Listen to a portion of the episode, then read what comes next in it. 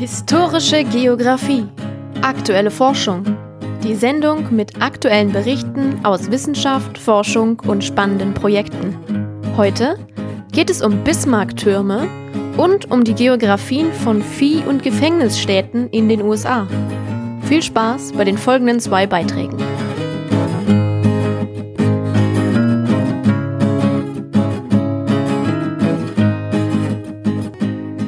Gordon Cromley und Chris Post.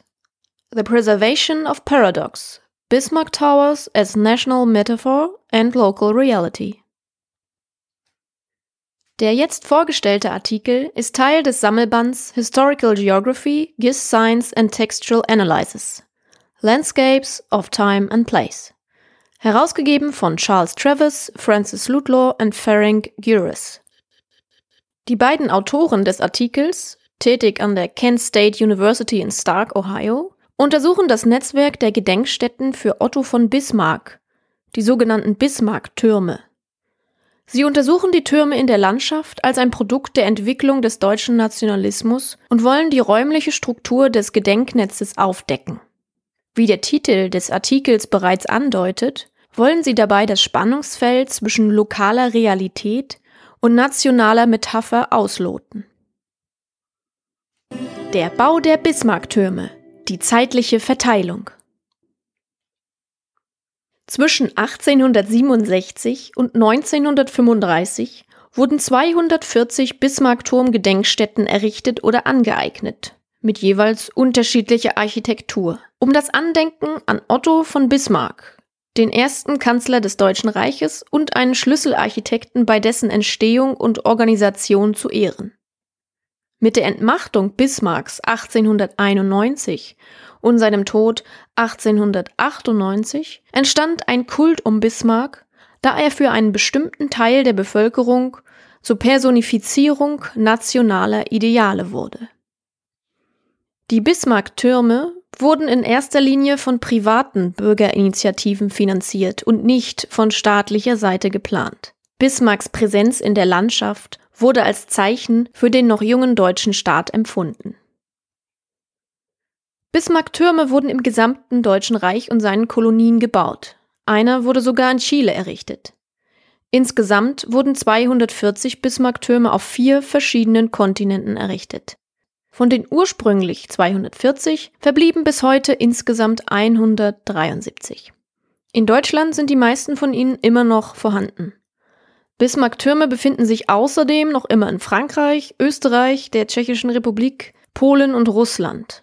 Meist auf dem Gebiet, das einst zum Deutschen Reich gehörte. In einigen Fällen sind diese Türme für andere Zwecke angeeignet worden, wie zum Beispiel in Dänemark, wo das Denkmal in ein Friedensdenkmal umgewandelt wurde. Der Bau des ersten Bismarck-Turms wurde 1867 in Schlesien, damals eine Provinz des Königreichs Preußen, abgeschlossen. Die überwiegende Mehrheit der Türme wurde jedoch in den 16 Jahren unmittelbar nach dem Tod von Bismarck bis zum Ausbruch des Ersten Weltkriegs errichtet. Zum Zeitpunkt von Bismarcks Tod war die Zahl der Bismarck-Türme, die gebaut worden waren, noch relativ gering.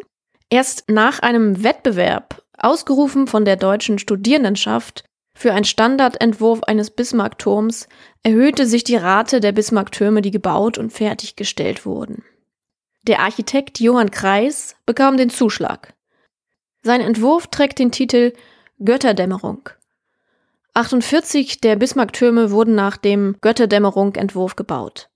Diese Götterdämmerungstürme gab es in verschiedenen Größen und Proportionen, hatten eine quadratische Grundfläche, die an den vier Ecken von einer Säule umschlossen waren und die von einem Aufbau für eine Feuerstelle gekrönt waren.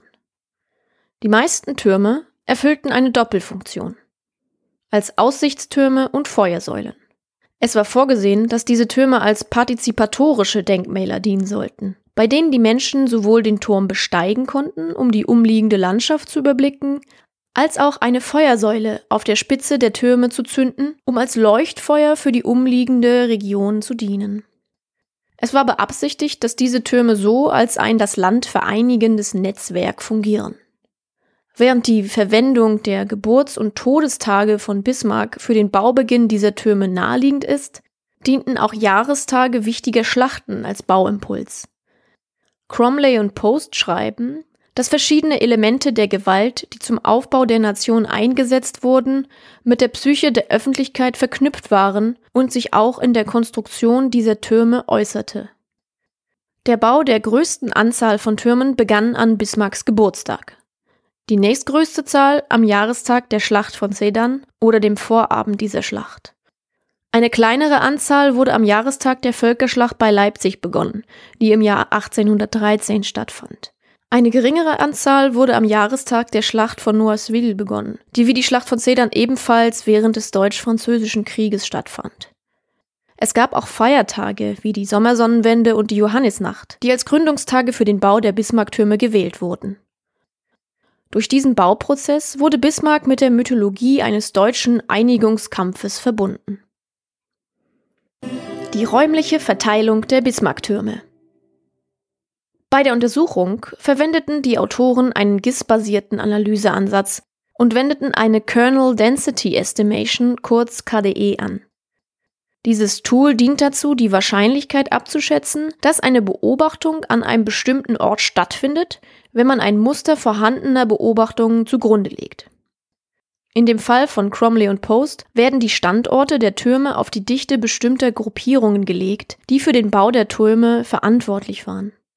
Als Teil der konzeptionellen Typologie unterschieden die Autoren die bürgerlichen Gruppen, die die Spendensammlung und den Bau dieser Denkmäler initiiert haben, in vier Kategorien. In Bismarck ehrende Gruppen, in Studentenorganisationen, in nationalistische Vereine und in Natur- und Verschönerungsvereine. Die Analyse des räumlichen Musters von Türmen, die mit jeder der vier verschiedenen Arten von Bürgergruppen, die sie gebaut haben, in Verbindung stehen, soll helfen, Licht auf die kulturellen und nationalen Kräfte zu werfen, die hinter dem Gedenken an Bismarck stehen. Die Verteilung der Gedenkstätten war für sie in gewisser Weise überraschend, angesichts der Zahl, die außerhalb des traditionellen Kerns Preußens vor 1815 liegen. Die preußisch-rheinischen Provinzen bildeten eine Zone intensiver Bebauung und die Region um Sachsen eine zweite. Sachsen hat dabei die höchste Bismarckturmdichte. Der Bau von Türmen lag hier bei einer Rate von über zweieinhalb pro 2000 Quadratkilometer, während der nationale Durchschnitt unter einem Turm pro 2000 Quadratkilometer lag. Obwohl der Staat Preußen von allen Gliedstaaten des Reiches bei weitem die meisten Bismarck-Türme besitzt, zeige ihre Karte, dass der Kern der konservativen Unterstützung, insbesondere der Kern der preußischen Aristokratie im östlichen Drittel des Landes, keine hohe Dichte an Bismarcktürmen aufwies. Eine andere Region, die keine hohe Dichte an Türmen aufwies, war der katholische Süden. Stattdessen wurde in den Gebieten, die am wenigsten vom preußischen Kulturkampf betroffen waren, und in den Regionen, die sich stets aktiv für einen deutschen ethnischen Nationalismus einsetzten, eher ein Turm gebaut. Insgesamt bestehen die Gedenkstätten heute ungleichmäßig fort was für die Autoren darauf hindeutet, dass unabhängig von der anfänglichen Einheit in der Symbolik und der symbolischen Kraft dieser Gedenkstätten der lokale Charakter erhalten blieb. Zwar ist jeder Turm in eine spezifische lokale Erzählung eingebettet, doch stellen sie auch eine Verbindung zu einem umfassenderen Diskurs über nationale Identität her.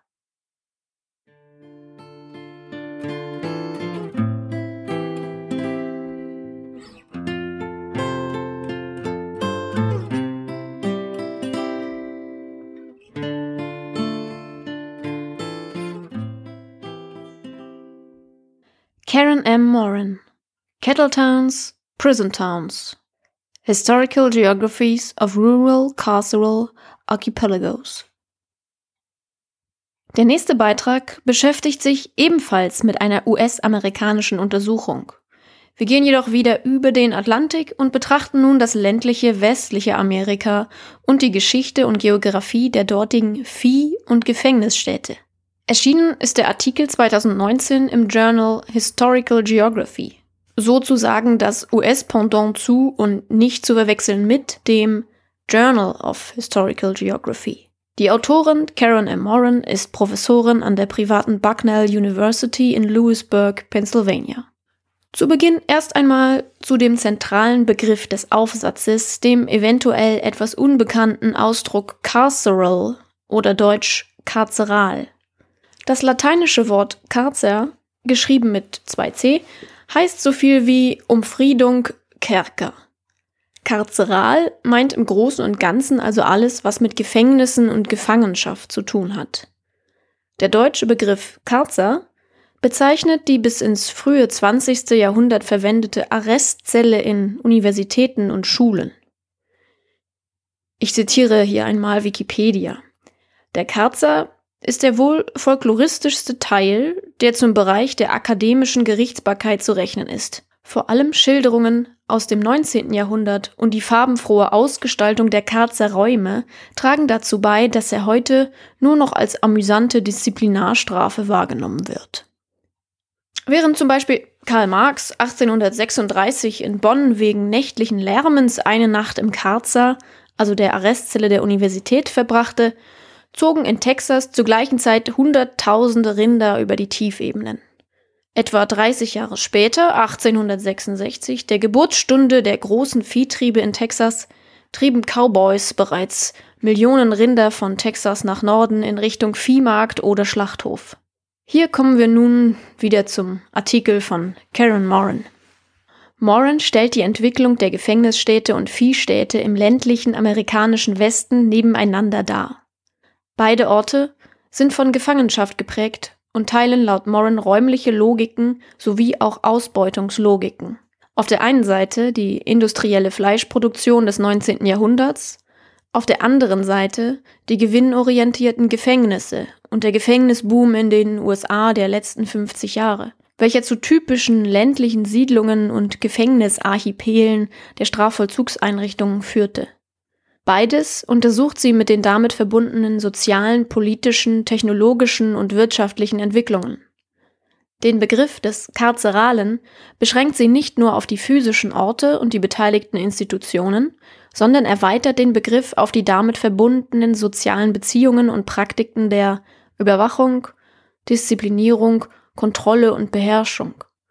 Sie spricht hier von Geografien und Architekturen der Gewalt, die überwiegend in ländlichen Regionen und Orten, die mit wirtschaftlichen Schwierigkeiten zu kämpfen haben, angesiedelt sind. Die Viehstädte und der Viehhandel des 19. Jahrhunderts. Eine Viehstadt des 19. Jahrhunderts war typischerweise eine kleine Siedlung, die an der Kreuzung zwischen dem Viehtrebweg und den sich entwickelnden Eisenbahnlinien lag, die in den zentralen Ebenen entstanden, um Rinder eben zur Schlachtung nach Norden zu transportieren. Südtexas gilt dabei als Epizentrum der US-amerikanischen Viehzucht. Dies geht wiederum auf die spanische Kolonialzeit zurück was auf das milde Klima, das reichlich vorhandene Gras und das verfügbare Wasser zurückzuführen ist. Im späten 18. Jahrhundert hielten sich mehr als 50 Franziskanermissionen Viehherden. Nach der Unabhängigkeit Mexikos 1821 gaben die meisten ihre Missionen auf und verteilten ihre Viehbestände an einheimische Ureinwohner oder entließen sie in die Wildnis. Letztere wurden so Teil des öffentlichen Gutes und Viehzüchter begannen, sie zu beanspruchen und zusammenzutreiben. Bis 1830 zogen bereits Hunderttausende Rinder durch Texas und drei Jahrzehnte später, am Vorabend des Bürgerkriegs, war diese Zahl auf geschätzte dreieinhalb bis fünf Millionen gestiegen. Der Bürgerkrieg hat schließlich die Richtung der Viehtriebe in Texas dramatisch geändert. Vor allem schloss der Krieg den Mississippi für den Handel mit dem Süden und ab etwa 1863 begannen die Texaner ihre Langhornrinde auf die Märkte im Norden zu verlagern. Obwohl der erste dokumentierte Viehtrieb bereits 1846 stattfand, war das Jahr 1866 die Geburtsstunde der großen Viehtriebe in Texas. Die bekanntesten Viehtriebwege der Great Plains verliefen von Texas nach Norden bis in den Bundesstaat Kansas. Allein im Jahr 1871 trieben die Cowboys insgesamt 600.000 bis 700.000 Tiere aus Texas. Die Darstellungen von Cowboys in fiktionalisierten Westernfilmen, illustrierten Wochenzeitschriften usw. So waren von zermürbenden Bedingungen und harten, heroischen oder romantischen Männern geprägt. Wissenschaftliche Arbeiten haben auch das Leben der Cowboys dokumentiert. So arbeiteten sie beispielsweise drei Monate lang, zwölf bis 18-stündige Tage am Stück und verdienten zwischen 25 und 40 Dollar im Monat. Nüchtern betrachtet waren sie Lohnarbeiter, deren Aufgabe darin bestand, Fleisch in die Städte zu leiten. Die Rinder selbst legten auf ihrer etwa dreimonatigen Wanderung in Richtung Norden zur Eisenbahnverbindung in der Regel zwischen 10 und 12 Meilen pro Tag zurück, wobei sie im Laufe der Tage und Wochen immer schwächer wurden und somit immer leichter zu handhaben waren. Da die Cowboys den Gewichtsverlust ihrer Herden minimieren mussten, trieben sie das Vieh langsam umher und weideten es auf dem Weg. Insgesamt war das Leben der Tiere über den regionalen Raum umverteilt worden. Sie wurden an einem Ort geboren, an einem anderen gemästet und an noch einem dritten getötet. Großflächige Umzäunungen wurden in dieser Region erst mit der Erfindung des Stacheldrahts 1874 möglich. Zäune beschleunigten so den Übergang von der Prärie zur Weide. Die Innovation im Transportwesen, das heißt die Eisenbahn, insbesondere der Viehwaggon und 1869 der Kühlwaggon, waren die wichtigsten technologischen Entwicklungen, die den Rindfleischhandel beeinflussten. Die Viehstädte des 19. Jahrhunderts dienten dabei als Schlüssel und Ausgangspunkt für den gesamten Prozess der Fleischverarbeitung. Zum Beispiel bei der direkten Versorgung der riesigen Union Stockyards in Chicago. Während Cincinnati den Prototyp der Demontagelinie für Tiere lieferte, setzte Chicago den Standard in der Mechanisierung und Massenproduktion der Tiertötung und Verarbeitung. Dodge City, ein Ort, der zuvor als Zentrum für den Handel mit Büffelhäuten gedient hatte, florierte von 1876 bis 1885 auf dem texanischen Viehmarkt. Eine Reihe lokaler Unternehmen entstand, um den Bedarf der wachsenden Bevölkerung zu decken und davon zu profitieren. Die lokale Politik an Orten wie Dodge City konzentrierte sich auf den Konflikt zwischen Kritikern und Verteidigern des Viehhandels. Es gab hier zwei Gruppen von Kritikern. Zum einen Landwirte, die befürchteten, dass ihre Ernten von den Rindern zertrampelt würden, und Landwirte, die befürchteten, dass ihre Haustiere durch das Texas-Fieber, das von Langhornrindern übertragen wird, infiziert werden könnten. Andere wandten sich gegen die mit dem Viehhandel einhergehenden Saloons, das professionelle Glücksspiel und die Prostitution. Gewalt im Hollywood-Stil und Straßenduelle waren mehr Mythos als Realität. Zwischen 1870 und 1885 starben in den fünf großen Viehstädten nur 45 erwachsene gewaltsam. Und dazu gehörten auch die Tötungen durch die Polizei. Die Stadtoberhäupter wollten die Gewalt gering halten, um Eigentum nicht zu beschädigen oder Einwanderer abzuschrecken. Das Primat der Städte in Kansas im Viehhandel endete, als die Eisenbahnlinien schließlich nach Süden, nach Texas verlegt wurden und das Vieh direkt aus Texas verladen werden konnte. Schließlich war die Blütezeit des Viehtriebwegs und der wohlhabenden Viehstädte nur von kurzer Dauer. Die Industrie wuchs und gedieh bis 1886, als die Überproduktion und ein darauf folgender Rückgang des Marktpreises, gefolgt von verheerenden Wetterbedingungen, die Natur des Rindergeschäfts veränderte. Es wurden weiterhin Ranches betrieben, jedoch mit geringerer Anzahl und kleineren Herden. Schließlich wuchsen die Eisenbahnlinien in der gesamten großen Tiefebene und im Westen stark an und erreichten ihre Ausgangsprodukte direkt, und die Viehzüchter begannen, ihre Tiere mit Getreide zu füttern. Viehstädte wie Dodge City verloren ihre Bedeutung in der Viehindustrie. Einige jedoch wurden zu kleinen Touristenattraktionen. Die Gefängnisstädte in einem Großteil der Literatur über den Boom des Gefängnisbaus wird auf die Versuche wirtschaftlich angeschlagener ländlicher Gemeinden und Städte, insbesondere im Süden und Westen Amerikas, hingewiesen, ihre Wirtschaft durch den Bau von Gefängnissen wiederzubeleben. Bis 2012 befanden sich mehr als 60 Prozent der Gefängnisse in einer ländlichen Gefängnisstadt, einer Nicht-Metropole. 1980 befanden sich nur 36 Prozent der Gefängnisse in ländlichen Gemeinden und Kleinstädten. Aber seit Beginn des Gefängnisbaubooms in den 1980er Jahren haben etwa 350 ländliche Bezirke neue Gefängnisse erworben und mehr als die Hälfte aller ländlichen Bezirke haben in den letzten beiden Jahrzehnten des 20. Jahrhunderts Gefängnisarbeit zu ihrem verfügbaren Beschäftigungsmix hinzugefügt. Diese Gemeinden erlebten in der Regel Rückgänge in der Landwirtschaft, im Bergbau, in der Holzindustrie und in der verarbeitenden Industrie. Das Konzept Profit durch Bestrafung diente als Grundlage für die Entwicklung ländlicher Gefängnisstädte. Vor 50 Jahren wurden die Gefängnisse von den meisten Stadtbewohnern als Lulus, Locally Unwanted Land Use, also als lokal unerwünschte Landnutzung angesehen, weil sie befürchteten, ein Gefängnis würde den Grundstückswert senken, Sicherheitsrisiken schaffen und die Familien der Inhaftierten anziehen, die in das Gebiet ziehen und so die sozialen Dienste überlasten würden. Dieser Not in my backyard Trend verschob sich drastisch, als die Gesetzgeber der Bundesstaaten begannen, Lobbyarbeit zu betreiben, um neue Haftanstalten an abgelegenen ländlichen Orten zu errichten, wobei ihre Abgelegenheit ein geografischer Vorteil war. Solche ländlichen Orte boten angeblich preiswertes Land, Steuererleichterungen, Infrastruktursubventionen für Dinge wie Straßen und Kanalisation, eine Antwort auf die hohe Arbeitslosigkeit und einen stärker zersplitterten Widerstand gegen den Gefängnisstandort und insgesamt das Versprechen wirtschaftlicher Rettung. Unternehmerische Akteure versuchten, ländliche Standort in Gefängnis Yes in my backyards zu verwandeln. Infrastrukturen, die neue Gefängnisstandorte unterstützten, schritten ein, um die wirtschaftliche Leere zu füllen, die in vielen Gemeinden durch die Deregulierung der Massentierhaltung und damit die Schließung vieler kleiner landwirtschaftlicher Betriebe entstanden war. Trotz der beträchtlichen Ausgaben und Anreize, die diese Gemeinden zur Rekrutierung von Gefängnisstandorten einsetzten, wie zum Beispiel gespendetes Land, Zuschüsse für die Infrastruktur sowie Eigentums- und Steuererleichterungen, bleibe nach wie vor eine instabile Haushaltslage bestehen. Es wurde mehrfach festgestellt, so Morin, dass für ländliche Orte, die Gefängnisse gebaut haben, kein wirklicher struktureller wirtschaftlicher Gewinn oder eine Erneuerung eingetreten ist. Unter anderem finden Einheimische selten eine langfristige Beschäftigung in der Gefängnisindustrie Strafvollzugsbeamte leben selten in den örtlichen Umgebungen.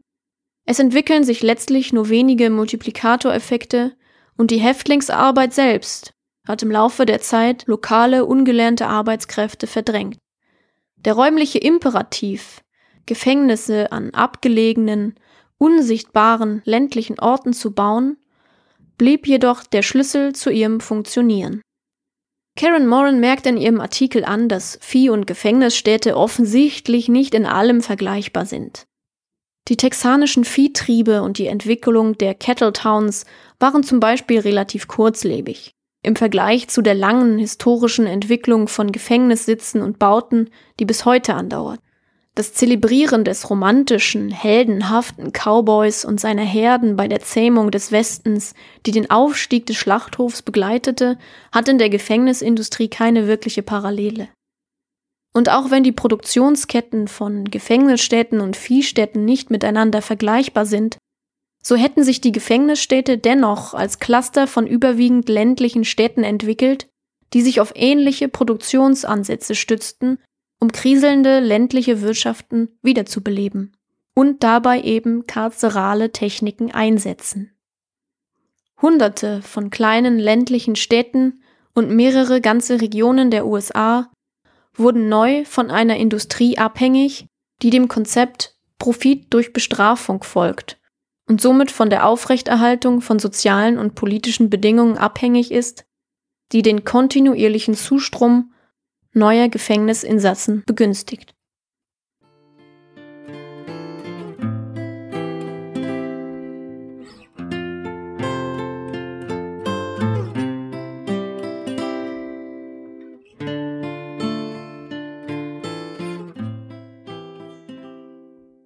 Das war's mit der heutigen Ausgabe.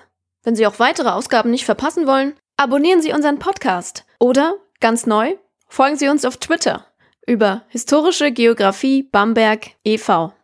Bis bald!